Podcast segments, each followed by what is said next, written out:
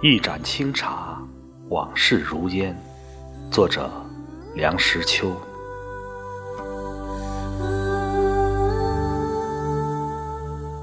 我不善品茶，不通茶经，更不懂什么茶道，从无两叶之下习习生风的经验。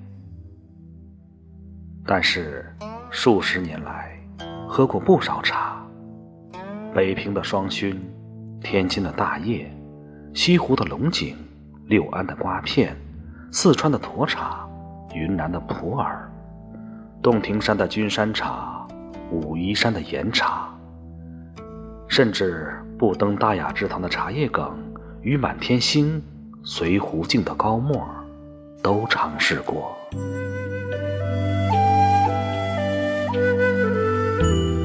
茶是中国人的饮料。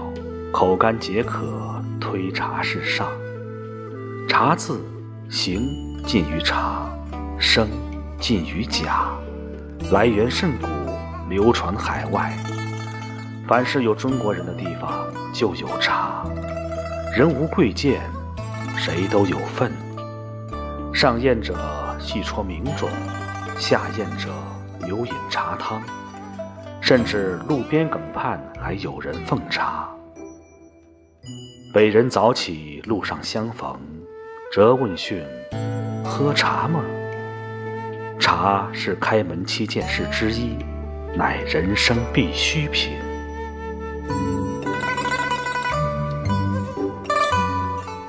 孩提时，屋里有一把大茶壶，坐在一个棉衬垫的藤箱里，相当保温。要喝茶，自己斟。我们用的是绿豆碗，这种碗大号的是饭碗，小号的是茶碗，做绿豆色，粗糙耐用。当然不能和宋瓷比，和江西瓷不能比，和洋瓷也不能比。可是有一股朴实敦厚的风貌。现在这种碗早已绝迹，我。很怀念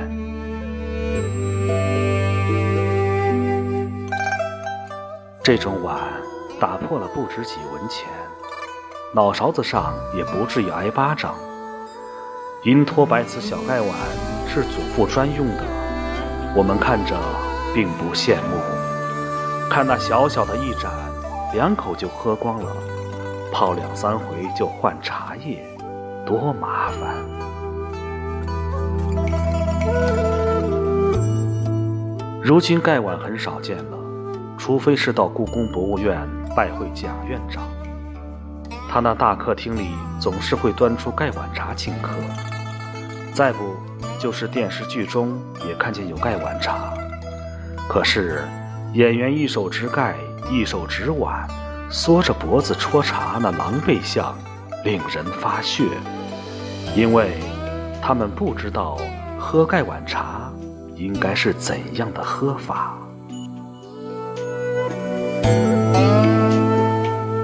他平素自己喝茶，大概一直用玻璃杯、保温杯之类。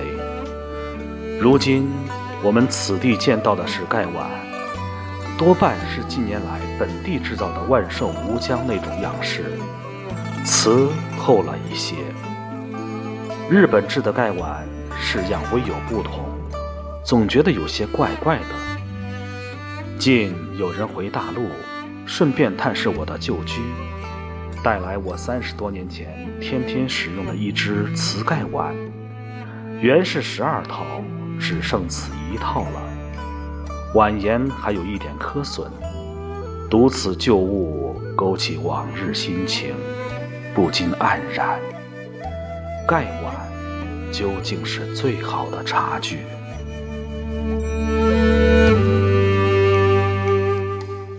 茶叶品种繁多，各有擅长。友友来自徽州，同学清华，徽州产茶圣地。但是他看见我用一撮茶叶放在壶里沏茶，表示惊讶，因为他知道茶叶是烘干打包，捆在上船，沿江运到沪杭求售，剩下来的茶梗才是家人应用之物，恰如北人所谓的“麦席的睡凉炕”。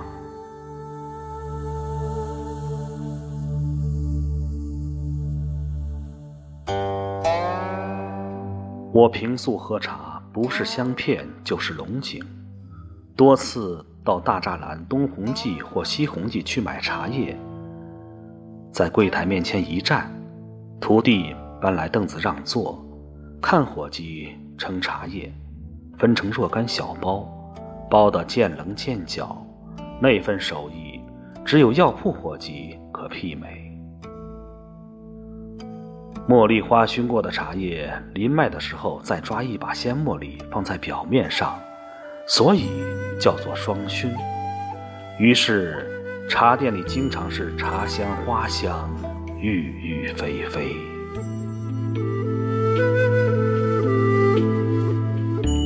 其实清茶最为风雅。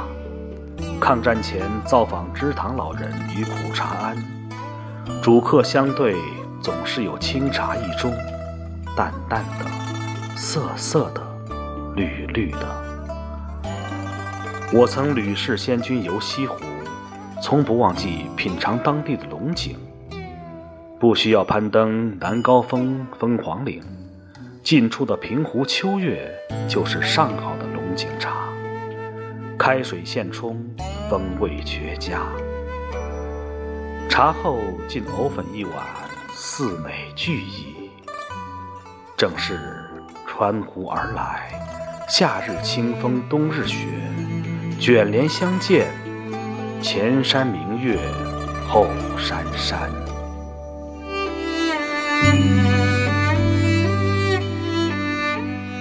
有朋自六安来，以我瓜片少许，叶大而绿，饮之有荒野的气息扑鼻。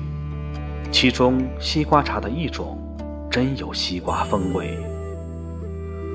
我曾过洞庭，周泊岳阳楼下，购得君山茶一盒，沸水沏之，每片茶叶均如针状直立漂浮，良久使舒展下沉，品味清香不俗。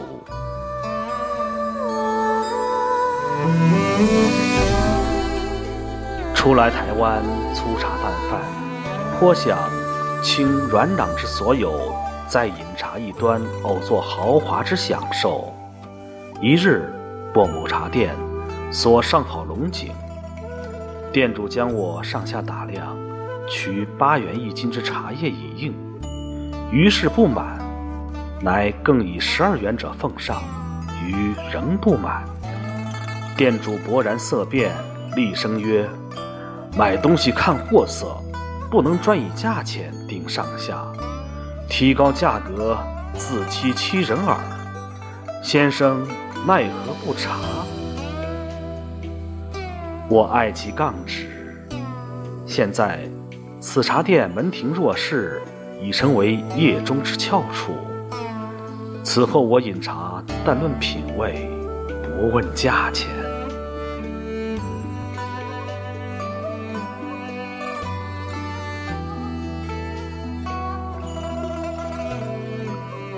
茶之以浓艳胜者，莫过于功夫茶。《朝家风月记》说功夫茶要细探出沸，连壶带碗泼浇，真而细加之，气味方烈，较绝梅花更为清绝。我没绝过梅花，不过我旅居青岛时，有一位潮州澄海朋友。每次聚印名鼎，则相携走访一潮州帮巨商与其店肆。伺候有密使，烟具茶具均极考究，小壶小盅犹如玩具。更有鸾碗卯童伺候煮茶烧烟，因此经常保持功夫茶，诸如铁观音、大红袍，吃了之后。还携带几匣回家，不知是否故弄玄虚，为炉火与茶具相距七步为度，沸水和温度方符合标准。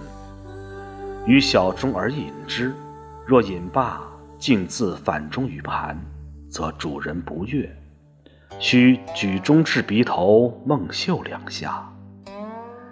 这茶最具解酒之功，如嚼橄榄，舌根微涩，数巡之后，好像越喝越渴，欲罢不能。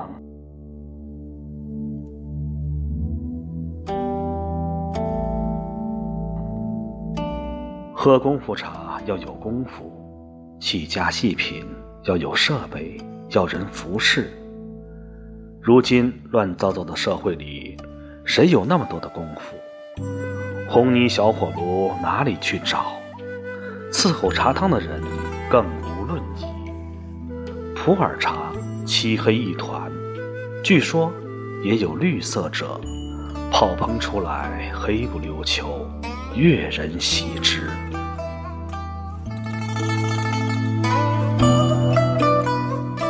在北平，我只在正阳楼看人吃烤肉，吃得口滑肚子怦，不得动弹，才高呼堂馆泡普洱茶。四川的沱茶亦不恶，为一般茶馆应试者，非上品。